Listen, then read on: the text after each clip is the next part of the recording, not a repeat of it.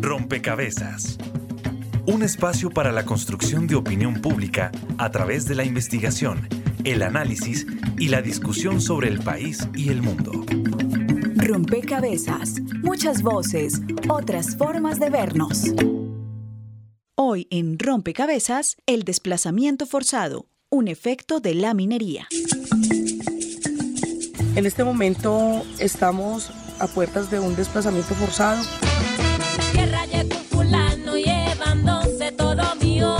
La locomotora minero energética es una de las más avanzadas y deja a su paso miseria, daños ecológicos y también desplazamientos. desplazamientos. Nos ha desplazado constantemente.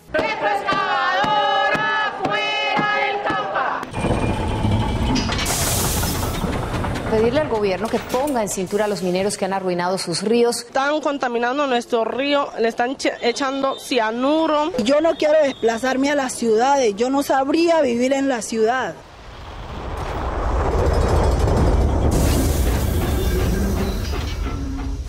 No más desplazamiento forzado.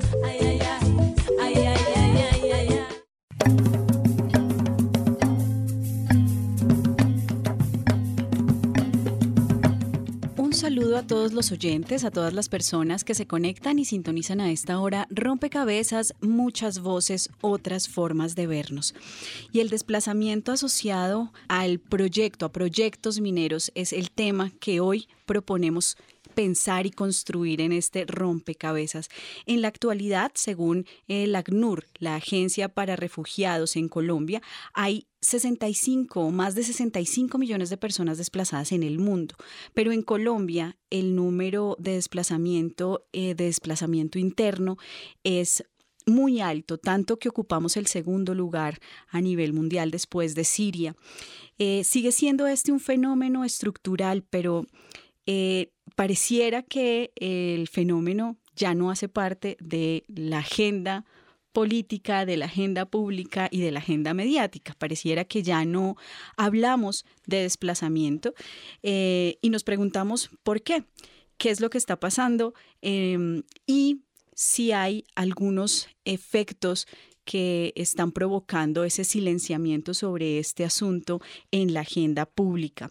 Desplazamiento es considerado por muchos como una crisis humanitaria eh, y hay una, una aproximación a la evaluación de este fenómeno que indica que no necesariamente este fenómeno es el resultado de la violencia, sino que más bien la violencia es una forma como se ha provocado ese desplazamiento, pero que realmente los motivos son económicos, intereses económicos sobre el territorio que hace que ciertos actores eh, hostiguen, despojen, presionen a las comunidades para que dejen eh, algunos territorios que son ricos en minerales, que son em, corredores importantes para ciertos productos. Entonces, esa correlación entre em, el desarrollo económico entre proyectos mineros que están ahora en auge, un poco impulsados por el plan de desarrollo, por la locomotora minera, y el fenómeno de desplazamiento es un poco el rompecabezas que proponemos hoy construir con ustedes, los oyentes, y por supuesto con quienes nos acompañan en la mesa de trabajo. Recuerden que estaremos con ustedes quien les habla, Mónica Osorio Aguiar, y en las redes sociales, Daniel Garrido. Hola Mónica, saludamos a todos nuestros oyentes de Javeriana Estéreo 91.9 en Bogotá, que como siempre están muy pendientes del programa y también pueden sumar una ficha de este rompecabezas.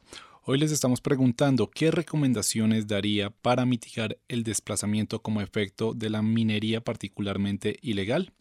Pueden hacerlo a través de Facebook o Twitter. En Facebook nos encuentran como Rompecabezas Radio, las dos palabras seguidas, y en Twitter como arroba rompecabezas reemplazando la O por un cero. También saludamos a todos nuestros oyentes de las diferentes regiones donde nos escuchan gracias a estos importantes aliados. Saludos a nuestras emisoras aliadas. Nos escuchan en Putumayo, Nariño, Valle del Cauca, Caldas, Chocó, Antioquia, Córdoba, Atlántico, Tolima, Los Santanderes y en Bogotá. En todo el país a través de la red de Radio Universitaria de Colombia. En Venezuela por el Instituto Radiofónico Fe y Alegría. En América Latina, por la Asociación Latinoamericana de Educación Radiofónica, ALER. Y en el mundo entero, por javerianaestereo.com y SoundCloud como rompecabezas-programa-radial. Y además de las fichas que desde las redes sociales ustedes suman a este rompecabezas, están con nosotros quienes nos acompañan en la mesa y nos ayudan también a comprender y a poner esas fichas para ampliar esa visión sobre el tema que proponemos. Hoy el fenómeno del desplazamiento asociado a proyectos de desarrollo, particularmente a la minería. Y eh, fuera de micrófonos ya teníamos aquí una conversación sobre la pregunta que planteábamos. Nosotros a ustedes, los oyentes, le estamos planteando en redes sociales, bueno, esa, esa mm, relación entre de, desplazamiento, cómo mitigar el efecto de, desplazamiento de minería ilegal. Sin embargo, una de nuestras invitadas nos llamaba la atención sobre y no solamente la minería ilegal, sino también la minería que es legal, que cumple con toda la normatividad y seguramente sobre eso también vamos a conversar. Quiero darle la bienvenida a Vera Zamudio. Ella es coordinadora nacional del área de incidencia del Servicio Jesuita para Refugiados en Colombia y quiero darle la bienvenida a Con una pregunta y es que usted nos ayude a nosotros y a los oyentes a comprender el fenómeno del desplazamiento, un poco en perspectiva histórica, cómo se ha configurado ese fenómeno en Colombia y cuáles han sido esos eh, asuntos asociados a y que generan, digamos, el desplazamiento para ir eh, entendiendo y llegando al punto al que queremos, que es justamente los proyectos de desarrollo. Mónica, muchísimas gracias. A Rompecabezas también muchísimas gracias. Eh, antes de empezar a responder esta pregunta bien importante para comprender el tema, sí agradecerle mucho a este espacio porque como tú decías en la introducción, parece que ya no estuviera en la agenda pública, parece que ya no existiera, que el problema del desplazamiento ya se hubiera terminado. Y resulta que... Eh, en los territorios, en el trabajo con las comunidades, persiste la preocupación, persisten los riesgos. Y en efecto persisten las personas y sus familias teniendo que desplazarse en números distintos, con cifras diferentes, pero allí están y es muy importante que lo sigamos teniendo en nuestra agenda, que sigamos hablando de ello, que sigamos eh, teniéndolo en la investigación, en la acción humanitaria y también para pensarnos país en este contexto de proceso de paz. Bien lo ponías tú, el tema del desplazamiento forzado y esa cifra que revisábamos eh, hace muy pocos días, el 20 de julio, junio, el día del desplazado y del migrante, de 7.4 millones de personas desplazadas internas, pues en efecto es una cifra histórica y hay que entender el fenómeno también desde esa perspectiva histórica. No en todos los territorios se ha dado de la misma manera, no en todas las épocas se ha dado de la misma manera. Recordemos que hasta el año 85 no teníamos cifras formales ni oficiales de desplazamiento forzado. Apenas las parroquias en algunos territorios empezaban como a sumar las familias que llegaban. Ya desde el 85 empezamos a tener unas cifras un poco más claras y lo que podemos observar son varios momentos o hitos o picos de ese proceso eh, de, de desplazamiento forzado. Fue en los 90 sobre todo después del 92, 93, por allá en el Urabá, cuando empiezan a darse los mayores procesos de desplazamiento forzado y que se empiezan a irradiar al momento en que los grupos paramilitares de aquella época empezaron a, caminar también por los diferentes territorios y se genera una gran explosión de desplazamientos individuales, pero también masivos. Y luego tenemos también un pico muy fuerte ya sobre el año, sobre la primera década de los 2000, 2002, 2003. 4, 5 y 6, llegamos en una época a tener cerca de 300, 400 y hasta 500 mil personas desplazadas cada año. Fue absolutamente espantoso lo que se vivió en ese momento. Ya 2009, 2010 y comienza el proceso de paz, empezamos a tener unas cifras un poco más bajas, entre comillas bajas. Estamos hablando de que en 2010, 2011, 2012 teníamos cifras entre 200 mil 100 mil personas. Los últimos años, particularmente los dos últimos años, tal vez es donde hemos tenido el récord más bajo, entre comillas. Estamos hablando de cerca de 70 mil personas desplazadas el año pasado. Ya las cifras de este año, pues son muy, eh, digamos que no, no, podemos hablar de un, un, total. Sabemos que la mayoría de la gente que se desplaza no se registra inmediatamente, que pasan meses o que pasan años. En todo caso, la cifra de 70 mil personas es escandalosa realmente y em, en este contexto que uno supondría, bueno, ha bajado la confrontación armada porque estamos en un acuerdo, em, hay un grupo que entrega sus armas de manera que hay, eh, comillas, menos violencia en los territorios, ¿a qué se asocia?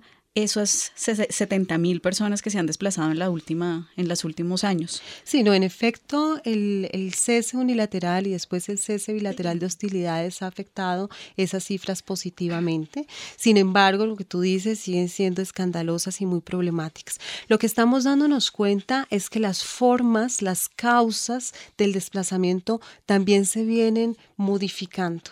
Estamos hablando de que el desplazamiento no solamente se produce por la acción bélica o el enfrentamiento armado, el enfrentamiento militar, es, eh, digamos, esa idea clásica de el desplazamiento tras la confrontación. Existen otro tipo de factores subyacentes que están allí comprometiendo fuertemente. El de la minería ilegal eh, particularmente por el tema que estamos tocando, es uno de ellos, pero también otro tipo de economías ilícitas. En la medida en que se van modificando los actores armados en los territorios, también se van modificando las causas y las formas del desplazamiento forzado.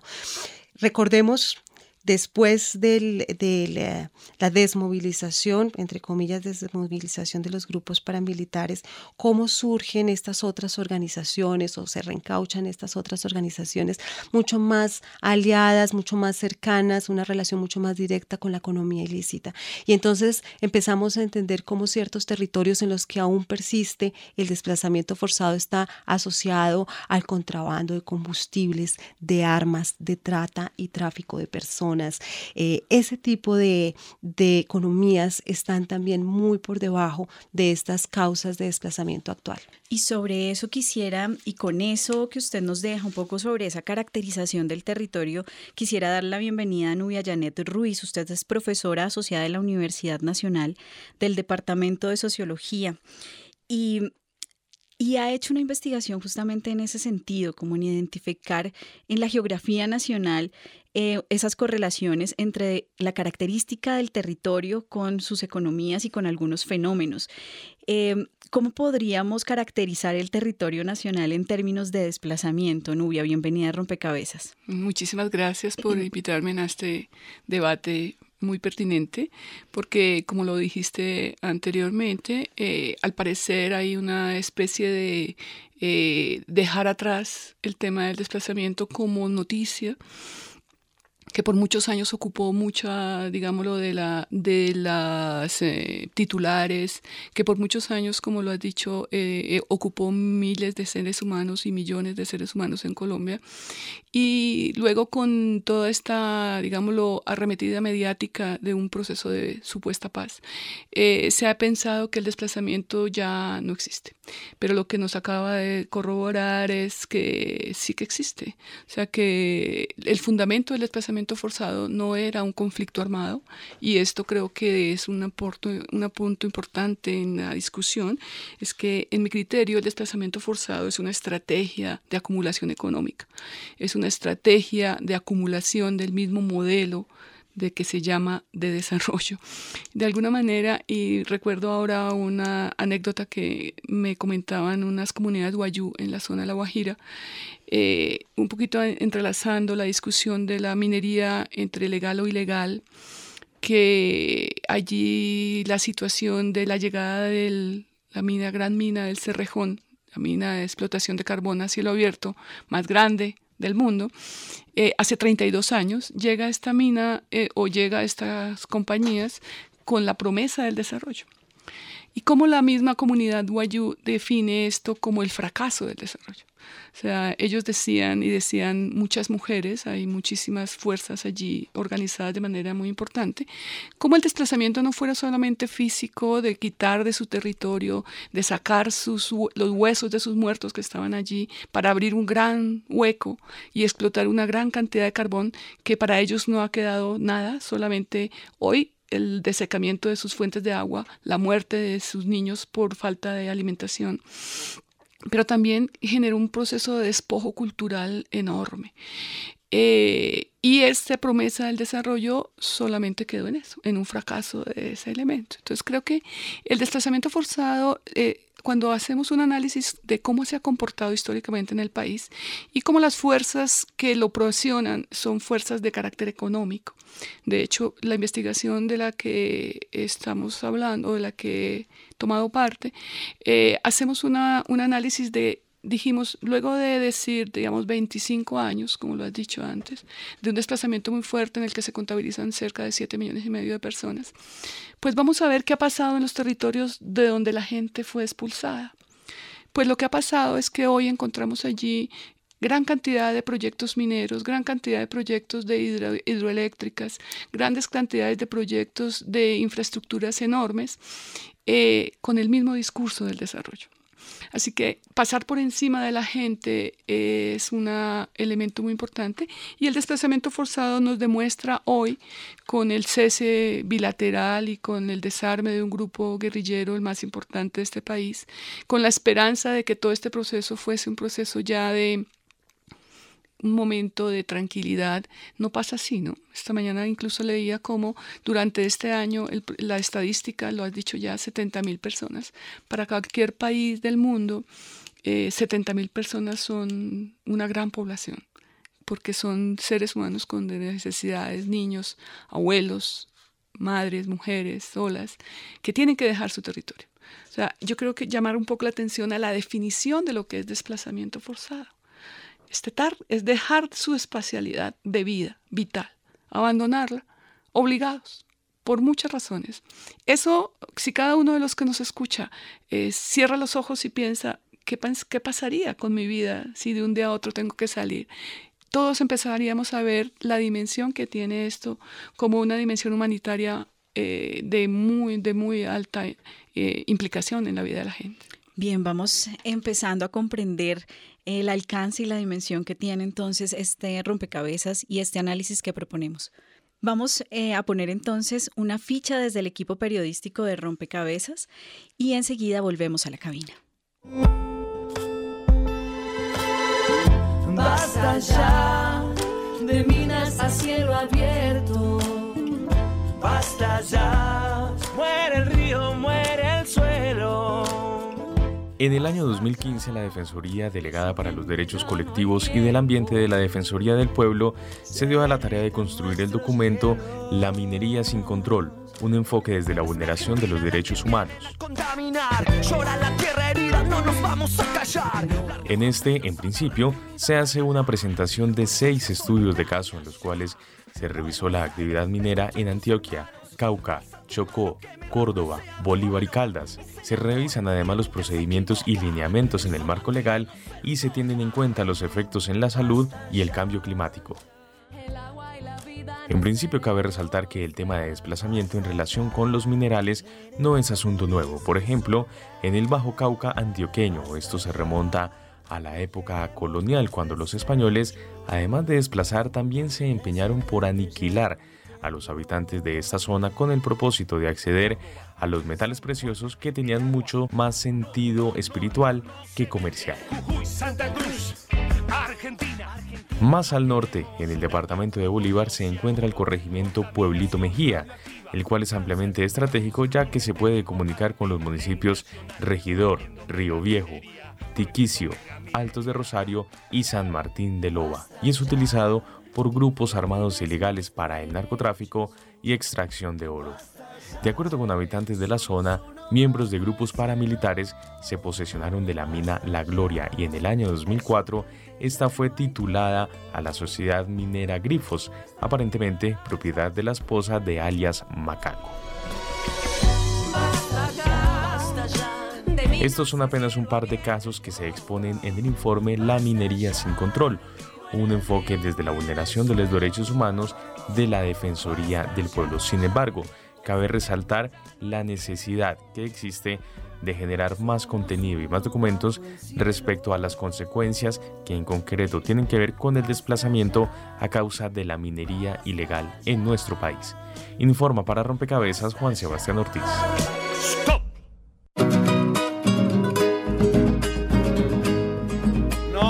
Cases con su es la dinamita.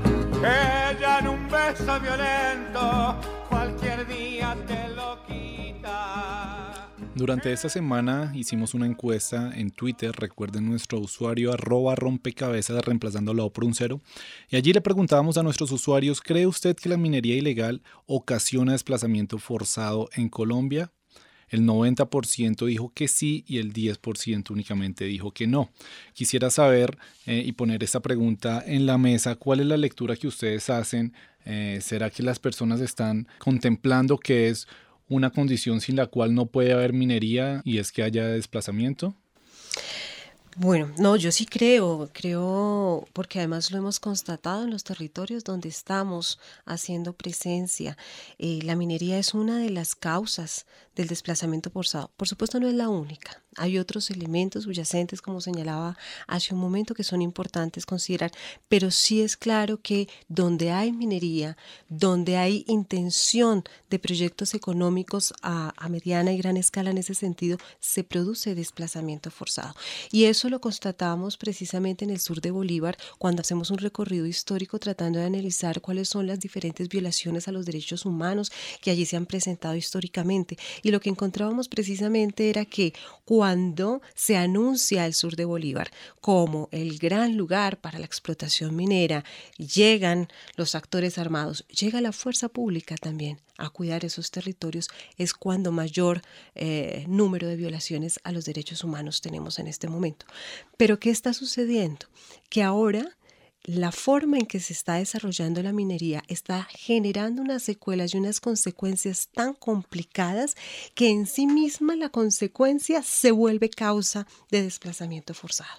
Entonces ya no solamente estamos hablando de eh, el actor armado que hace presencia y se relaciona con ese circuito económico, que es así, que lo hace, que es actual, sino que además los impactos al medio ambiente están generando desplazamientos en las familias. Cuando ya tienes contaminados los suelos, el agua, cuando ya no hay paisaje, cuando ya la fauna y flora ha migrado, cuando ya la gente no tiene ninguna otra posibilidad, pues necesariamente se empieza a causar nuevos desplazamientos. El gran problema en este caso es que no se identifican como desplazamientos por conflicto armado, sino como catástrofes naturales, situaciones muy, muy del medio ambiente, incontrolables de la naturaleza y por tanto, pues entonces no tienen ni la protección, ni las garantías, ni el respaldo de la institucionalidad.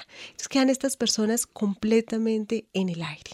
Algo que me llama la atención de el informe también que presenta Defensoría y que resume la, nota que preparó el equipo periodístico de Rompecabezas es justamente eso que tú señalas, Vera, y es que eh, pareciera que hay una relación eh, que no se puede divorciar la minería del desplazamiento. De hecho, hablan de eh, regiones en donde esto se ha dado desde la época colonial. ¿sí? O sea, llegan españoles un poco por los recursos eh, naturales, por los minerales y desplazan comunidades indígenas enteras, las aniquilan para poder obtener ese recurso. En Colombia, ¿cómo se ha dado ese, digamos, esa pintura, si uno pudiera pintar el mapa de Colombia, ¿cómo ha sido esa relación entre minería y desplazamiento, Nubia? Esa relación ha sido particular, diría yo, enfocada mucho a, luego del año 2002. O sea, como lo dijo Era hace un ratito, eh, el desplazamiento forzado en la década del 80, los 90, finales de los 90, era un desplazamiento forzado ligado a, de alguna manera, el aniquilamiento de las, de las eh, poblaciones campesinas ligadas a, o presentes en las zonas de control de la guerrilla. Era un proceso de desplazamiento ligado a la necesidad del control político, pero también a la vez a la necesidad o a la intencionalidad de la acumulación grande de tierras. La acumulación de tierras es una de las consecuencias del desplazamiento forzado, no solamente la explotación minera. O sea, la gran, las grandes haciendas, la gran, el gran crecimiento o el incremento del indicador del índice de Gini de acumulación de tierras está directamente relacionado con el volumen de población desplazada. Entonces, el proceso del desplazamiento versus la minería tiene su auge después de los años 2002-2003 cuando vemos el proceso de entrega de títulos mineros que hace el gobierno del expresidente Uribe, cuando vemos todo la feria de minería que se da en Colombia, eh, eh, empezamos a, a, averiguar qué pasaba antes, ¿no? Y lo que podríamos ver es que sí que en Colombia ha existido minería siempre. Pero durante el siglo XX el proceso de la minería era un proceso ligado de alguna manera a una economía campesina, minera, eh, de alguna manera en nuestros trabajos de campo, en el Tolima, por ejemplo, los campesinos nos dicen, y en el sur de Bolívar, nos dicen, nosotros alternábamos la minería con la agricultura, cuando la agricultura estaba mal íbamos a minear y allí solucionábamos de alguna manera cosas. Cuando la minería y cuando la venta de commodities del, gobierno colombiano hacia el exterior se vuelve el fundamento de la economía, esta minería empieza a generar un auge brutal de desplazamiento, de ruptura de, los, de las relaciones, eh, digámoslo, eh, particulares que habían tejido estas comunidades campesinas que, bueno, puede significar o puede sonar romántico, vivían en armonía, pero de alguna manera no tenían estas rupturas ambientales ni estas rupturas, digámoslo, sociales que se encontraron luego de los años 2004-2005, cuando todo el proceso de establecimiento de la gran minería porque la locomotora minera y la venta y la entrega de títulos mineros se da al capital transnacional. O sea, la llegada de las grandes transnacionales mineras implicaba o exigía que ese territorio estuviese vaciado. O sea, que las personas que estaban allí encima del territorio haciendo minería hacía mucho tiempo, pues se fueran de allí. Un ejemplo clásico de esto es una mina que se llama Mina Brisa en el, en el municipio de Río Viejo, sur de Bolívar. Esta mina ha sido explotada durante muchísimos años, viven allí unas comunidades mineras y campesinas, y ellos nos contaban cómo eh, todo, era, todo era controlado de alguna manera por ellos, sin ningún nivel de violencia, pudiendo permanecer en el territorio hasta el año 2003, que llega la arremetida paramilitar al sur de Bolívar, quema sus ranchos, quema todo lo que tenían allí, quema sus cultivos, los obliga a desplazarse. Entonces, esto durante todo el proceso ah, se ha extendido por todo el territorio nacional. Eh, el Cauca. El Cauca es un ejemplo clásico de cómo este proceso político de incrementar la minería y generar el proceso de transnacionalización de estos recursos genera rupturas y conflictos interétnicos muy fuertes en el Cauca, donde comunidades negras e indígenas habitaban el territorio, no eran mineros, eran agricultores, pero la entrega de la minería a la gran transnacional y la eh, digámoslo, el, el, tema del título minero que se le entrega a las comunidades condicionaba la explotación de ese título. Si en cinco años a quien se les ha entregado el título no lo está explotando, ese título será retenido y se le entregará a una empresa que realmente lo explote. ¿Y qué pasa con las comunidades? Una vez llega el proyecto minero, una vez se generan estas rupturas, una vez em, también se generan estos impactos, esos efectos, digamos, em, que no necesariamente es el desplazamiento, sino usted ya lo señalaba, Vera, eh, son daños medioambientales, son daños también como en las lógicas y dinámicas de relaciones de las comunidades. Bueno, ¿qué pasa con estas comunidades? ¿Para dónde se van? Y también, ¿cuál es la responsabilidad que asume ahí el Estado?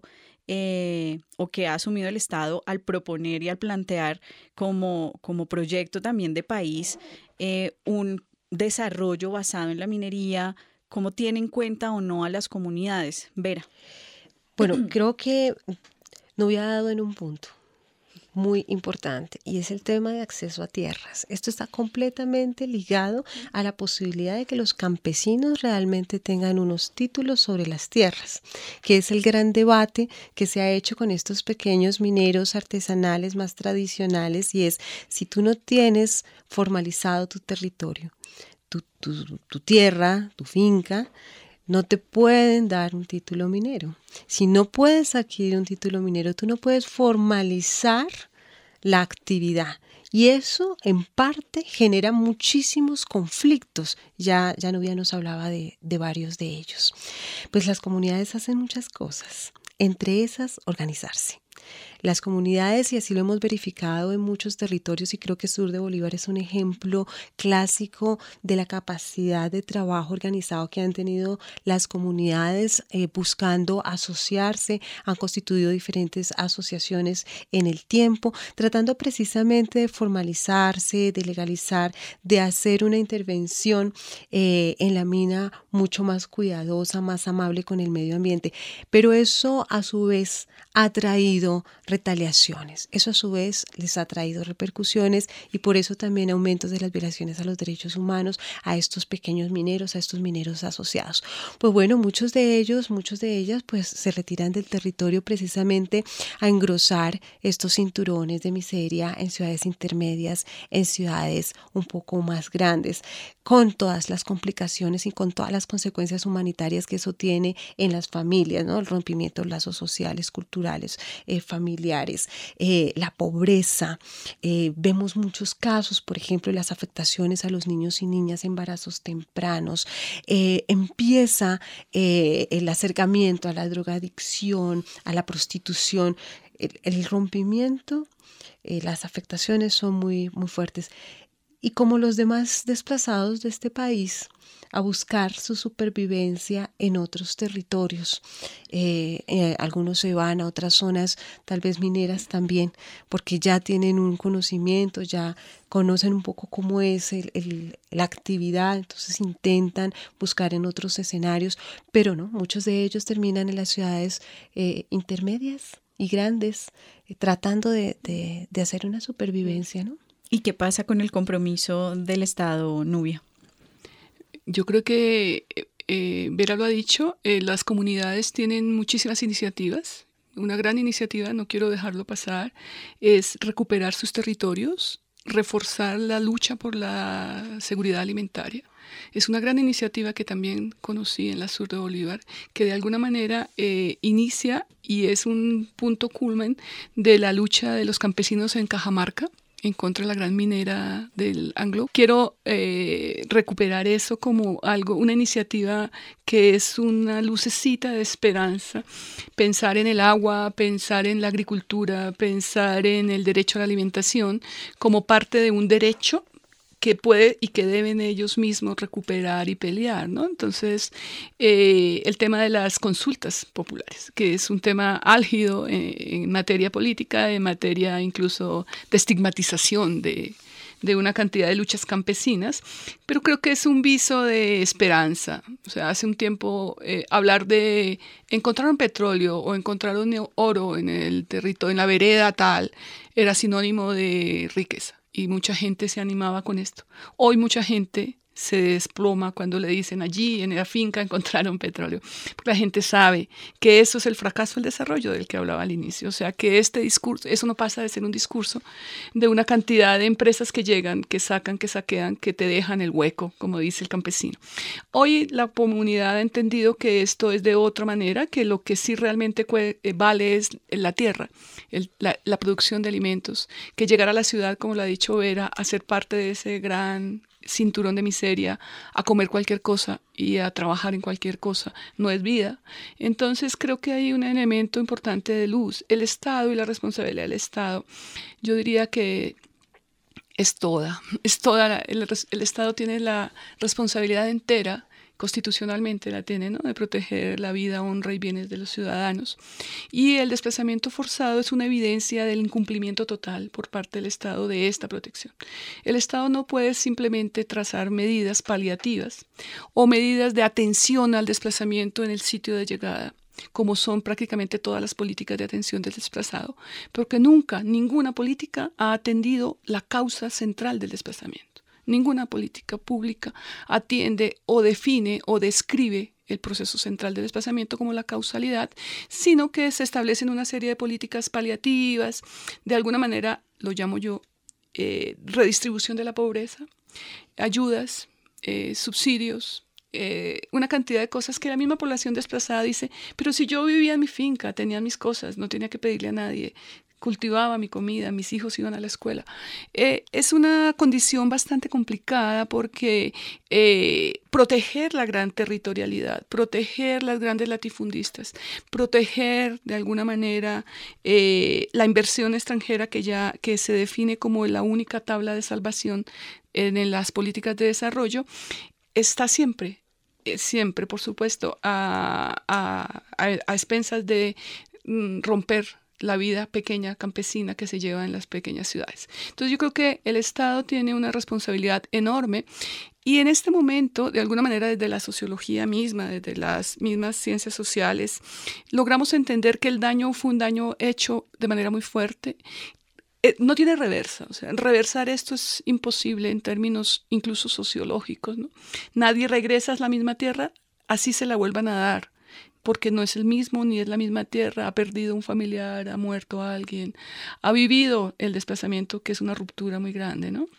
Bien, vamos eh, una pequeña intervención, Vera, antes de darle la palabra a los oyentes que también están sumando fichas a este rompecabezas a través de las redes sociales. Sí, no, quería sumar que aquí también hay un debate jurídico y legislativo importante. Estamos con un Código Minero 2001 que nos ha traído mucho de este caos. Eh, se intentó hacer una reforma que finalmente fue fallida precisamente por la manera inconsulta con la que se pretendía sacar el, el nuevo código.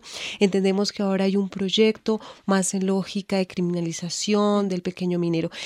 Ahí tenemos un conflicto y un problema de política pública. No es claro, no es el ordenamiento territorial en, Colombia es caótico.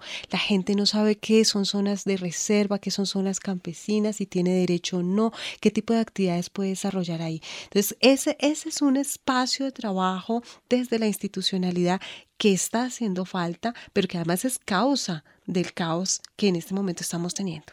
Vamos a escuchar ahora sí a los oyentes que también suman sus fichas a este rompecabezas. La ficha virtual. Un espacio donde los oyentes aportan a la discusión en rompecabezas.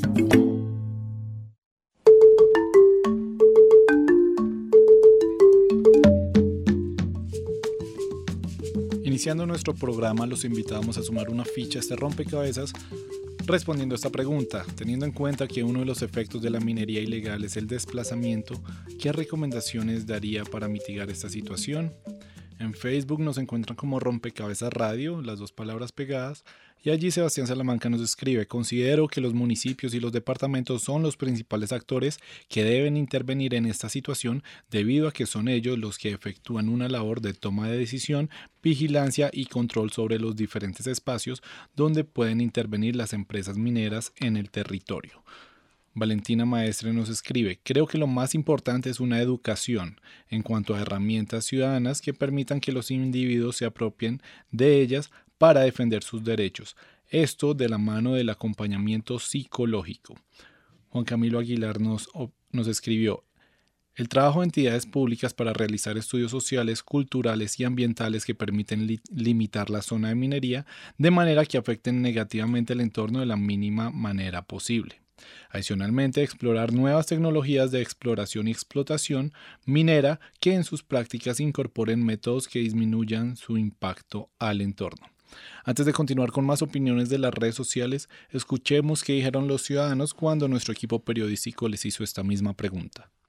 Uno de los efectos de la minería ilegal es el desplazamiento. ¿Qué recomendaciones darías para mitigar esta situación? Cuando se vaya a hacer un proyecto minero se debe explorar varias, varios frentes, entre ellos la conveniencia pues, económica para el país, también el impacto en las comunidades, el impacto en el medio ambiente. Eso lo debe hacer varias entidades consultando a las, a las comunidades y también indagando los recursos naturales que se podrían afectar con la explotación minera. Lo importante es que la minería sea realizada de forma responsable, que mm, sea bajo los términos que dice la ley, con los permisos ambientales respectivos y así probablemente la gente incluso no se desplazaría, sino podría beneficiarse también de los ingresos que pueda obtener de una minería legal. Creo que lo mejor que podría hacer el gobierno es legalizar unas minas donde no haya tanto riesgo para la gente y donde no acaben con el medio ambiente. Las cosas tal vez se suavizan un poquito más si, si los ayudaran a legalizar. Entonces creo que el Estado sí debe procurar una política seria alrededor del tema minero, formalizar el tema y definir exactamente dónde se debe hacer, cómo se debe hacer y con quién se debe desarrollar la actividad para que no sea ni impactante en el medio ambiente ni genere impacto tampoco en las comunidades donde se está desarrollando. La solución está en políticas públicas que regulen el tema de la minería, porque generalmente eso también está asociado, digamos, a otro tipo de conflictos sociales. Entonces creo que deberían estar como asociados de fondo como políticas y que protejan, por supuesto, la comunidad o las poblaciones que están allí y que no generen pues el deterioro ni social ni ambiental pues como del entorno. Lo primero que debe hacerse es un estudio ambiental, se debe consultar a la comunidad y se deben fijar unos límites para la acción, para la zona de impacto que se va a afectar de manera que se pueda controlar los efectos. Informó para Rompecabezas María Gabriela Novoa.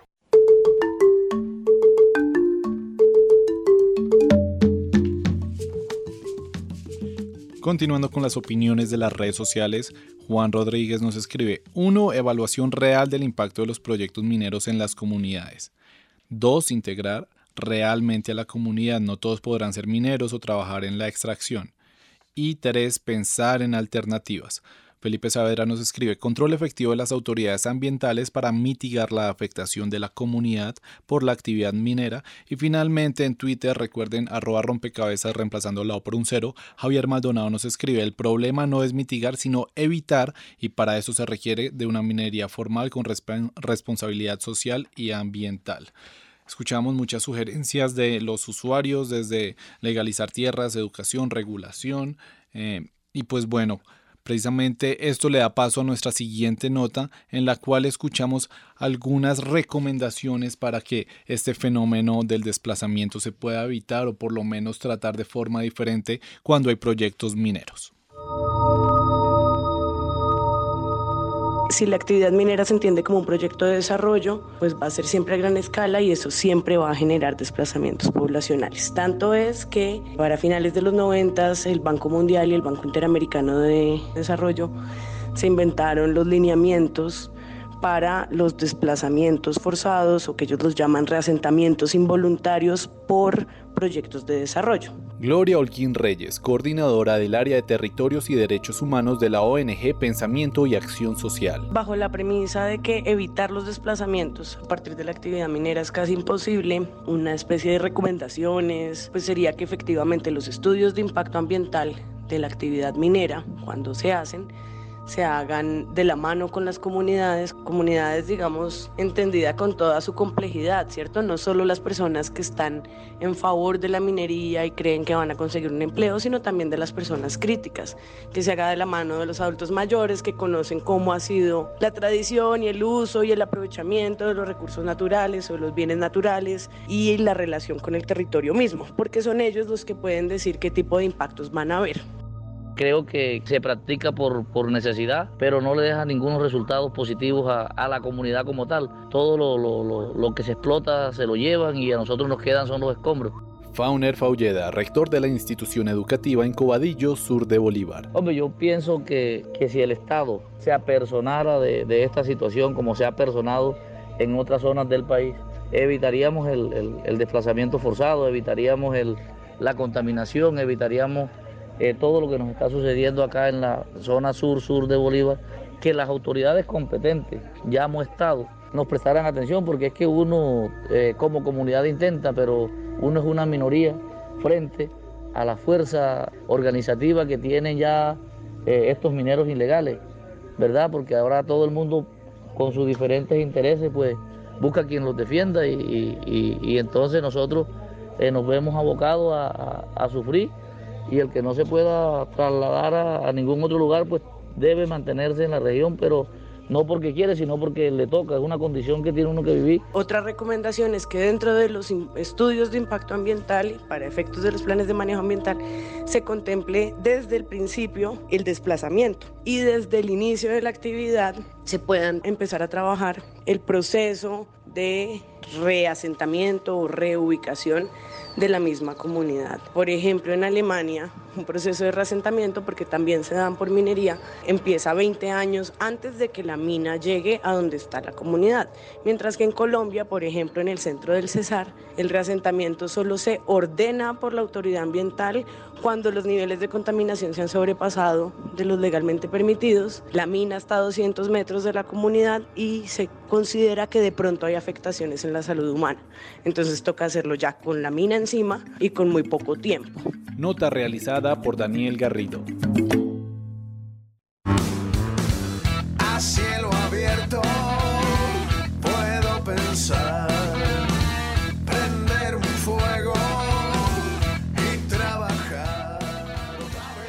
Estamos entrando entonces en un terreno en el que queremos invitarlos a ustedes, los oyentes, pero también a ustedes aquí en la mesa, Nubia y Vera, a que nos ayuden a identificar algunas recomendaciones que se sumen a estas que desde las redes sociales ya nos han dejado conocer y que desde organizaciones y desde los territorios también nos dejan conocer. Se ha hablado de mitigar, se ha hablado de evitar, se ha, se ha hablado de el control que deben ejercer las autoridades regionales, pero ustedes ya habían mencionado esas capacidades organizativas, esa capacidad que tenían las mismas comunidades de enfrentar, de regular, de, de alguna manera evitar que estos proyectos llegaran. Y se hablaba en algún momento de las consultas populares. Ahí quisiera que en ese sentido pudiéramos generar algunas ideas sobre cómo fortalecer esas capacidades de interlocución entre las comunidades, las mineras legales o ilegales y pues el Estado, el representante de gobierno que esté en el territorio.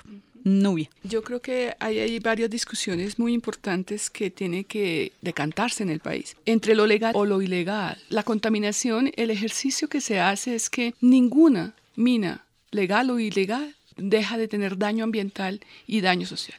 No hay un solo ejemplo en el mundo, dicen los que saben más, por supuesto, de una mina de explotación que tenga un resultado positivo en la calidad de vida de la población. No lo tiene porque es que el, ejercicio de la minería es un ejercicio de acumulación económica de la gran empresa. Y eso lo ha entendido la población. O sea, la población ha entendido claramente que por más que se explote de manera legal o ilegal, el tema de quién se queda con eso es el que tiene más fuerza llámese un, gran actor armado que está explotando una mina y está haciendo todo el tema de contaminación de agua, etcétera, o una gran empresa, entre comillas, legal, que ahí quiero poner un debate entre lo legal y lo legítimo. Cerro Matoso, hace dos meses, Medicina Legal sacó un último informe del daño ambiental y en salud que ha generado esta empresa de Cerro Matoso, muy legal, pero ha generado un daño ambiental en toda la población que está allí, con afectaciones genéticas sobre la población que vive allí. Entonces, ese, esa es una discusión muy importante que la comunidad la ha entendido así. O sea, para la comunidad no es solamente que los actores que se llaman ilegales sean los que estén allí generando el proceso del desplazamiento. Es que también la minería legal y con muchísima más fuerza y sobre todo con legalidad. En Colombia una de las minas más grandes de oro eh, están en el Bagre, en esta zona del nordeste antioqueño, y es una zona donde los indicadores sociales y de pobreza son altísimos. Entonces, la discusión es una discusión por el mismo modelo. O sea, Colombia no puede condenar su territorio a ser un gran hueco minero. Colombia tiene y los gobernantes en Colombia tienen que entender que tenemos que generar procesos de desarrollo y de, crecimiento desde una perspectiva diferente proceso educativo, el proceso de producción de alimentos, el proceso, incluso hay un elemento muy importante que no se debate. Colombia tiene una gran diversidad en fauna y en flora. Y, lo que, y no tiene una gran cantidad de minería, no lo hay. O sea, Colombia tiene cinco años de explotación de carbón, no tiene más tiene el agotamiento. Colombia tiene el 0,08% de las reservas de carbón del mundo y explota al mismo ritmo que explotan países como, como eh, Rusia, países como China, que tienen una inmensa cantidad de reservas carboníferas. Entonces, Colombia no tiene una gran reserva de minerales. Colombia tiene una gran riqueza hídrica, una gran riqueza en flora y fauna, que la explotación minera acabará con esa riqueza. Un debate en Cajamarca, el tema del parque de Cocora, que queda atrás de la mina de la Colosa. Y destruir eso significaría un daño ambiental enorme. ¿Y quién se lleva todo el dinero? Lo dicen los campesinos. ¿no? Entonces, creo que el debate pasa por un debate de soberanía, por un debate de entender cuáles son nuestros reales recursos y también por un debate entre lo legal y lo legítimo. Hay otra discusión muy importante que creo es, eh, eh, es relevante, la minería necesaria porque algunos colegas han puesto, pero es que los antimineros creen que no se necesita. Sí, hay una minería que es necesaria, pero ¿cuál es esa minería necesaria? Vera. Bueno, es bien interesante lo, lo que se viene planteando y todas las voces que escuchamos. Eh, creo que el debate no es minería sí, minería no.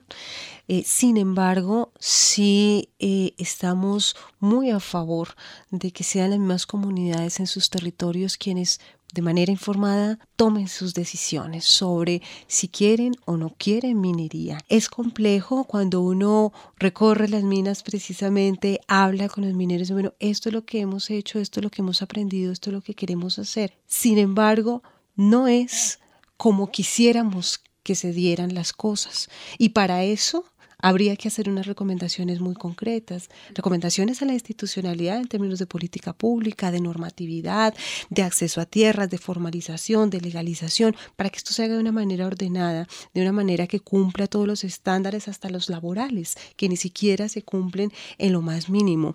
Y a partir de allí generar esos procesos de formación. Hemos hecho recomendaciones al Estado, hemos hecho recomendaciones a, las, a los territorios, a las comunidades que los habitan, a los mineros mismos para, para entender y comprender eh, sus dinámicas y cómo generar una minería limpia en la medida de lo posible, mitigar los, los impactos de la minería. Pero quisiera que hiciéramos un último llamado a esa a esa persona que nos está escuchando, que quizás está lejos de esos territorios donde están instaladas las mineras, donde se están generando eh, los desplazamientos, para que de alguna manera se conecte eh, y pueda construir o seguir construyendo este rompecabezas a partir del diálogo en casa, en el trabajo, en el estudio, porque también em, sensibilizar y volver a traer el tema del desplazamiento a la agenda pública, a la agenda mediática, valdría la pena hacerlo desde aquí. Entonces, quisiera que en estos últimos minutos que nos quedan, Nubia y Vera le den un mensaje a ese oyente para que de alguna forma se conecte con el desplazamiento como efecto de proyectos de desarrollo y de la minería en particular. Nubia. Gracias. Yo creo que eh, sobre todo los habitantes, nosotros los habitantes de las grandes y medianas ciudades, creemos que esto es un tema que no nos toca, ¿no? que es algo por allá de unos territorios un poco muy distantes, ¿no? donde hay unas cantidades de complicaciones. Yo llamaría para que pensáramos en que podemos soñar con economías distintas que podemos soñar con proyectos de vida distintos en los que prime la vida y no la acumulación económica y que permitan también a las comunidades vivir y estar en su territorio. Estamos pensando en proceso de paz, estamos haciendo un esfuerzo, creo que todos los colombianos y las colombianas, de salir adelante, de superar la guerra, de superar estas crisis humanitarias. Eso no va a ser posible si no le damos solución pronta a estas temáticas si no entendemos el tema de las tierras, si no entendemos este tema de las economías ligadas a los actores, si no entendemos qué está pasando con la minería, va a ser muy difícil que abordemos de manera seria y responsable el tema. Siempre dijimos, aquí hay unos riesgos claros, unos riesgos reales de nuevos desplazamientos, de nuevas violaciones a los derechos humanos. Tenemos que asumirlas, tenemos que reconocerlas, entenderlas y darle solución. Ese, ese es el mensaje. Si queremos una paz estable y duradera, hay que trabajar este tema. Novia, una última idea cortica porque se nos acaba el tiempo en eh, rompecabezas. Un poquito lo que Vera está diciendo es algo muy importante, o sea, lo que vemos en crisis humanitaria hoy en la zona del Chocó en toda esta región chocoana, que es una región con la contradicción durísima de tener grandes recursos mineros, grandes recursos madereros y ser la población más abandonada de nuestro país. Hoy la población más golpeada por estas eh, violencias que creemos superadas, que queremos que se superen, que estamos lejos de superarlas.